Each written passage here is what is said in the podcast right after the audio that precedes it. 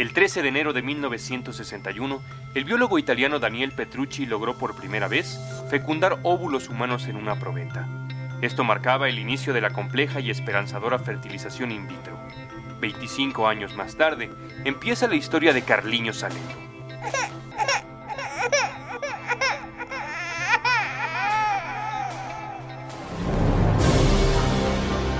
El milagro de su vida se gestó en el tubo de ensayo. La ciencia logró que sus padres le entregaran el amor que habían guardado especialmente para él. Carlos es el primer bebé probeta en la historia de Portugal y es el primer futbolista concebido in vitro del que se tenga noción.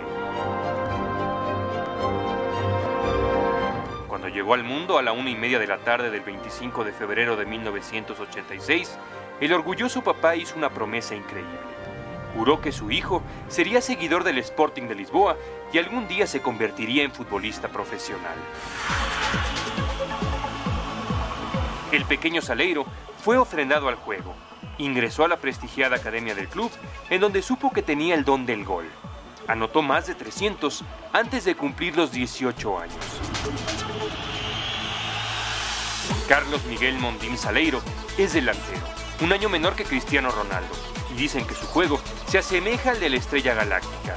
Le gusta que le digan CS9, en referencia a su paisano, quien se formó en las mismas canchas que él.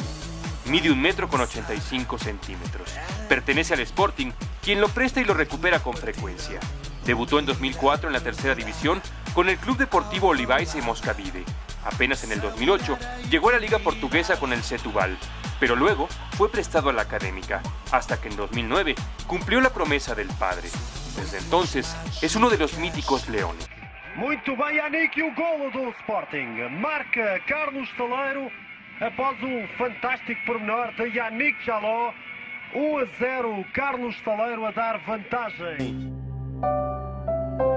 Él fue el primer bebé probeta de Portugal y así será recordado siempre. Las primeras líneas del argumento de su vida las dictó su padre y él trató de interpretarlas convirtiéndose en futbolista.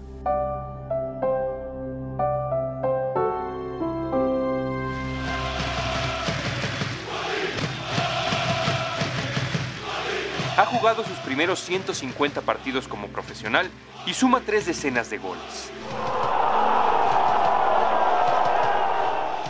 El tiempo ha ido pasando con sus dificultades y Carliños ahí está, luchando por mantener su destino.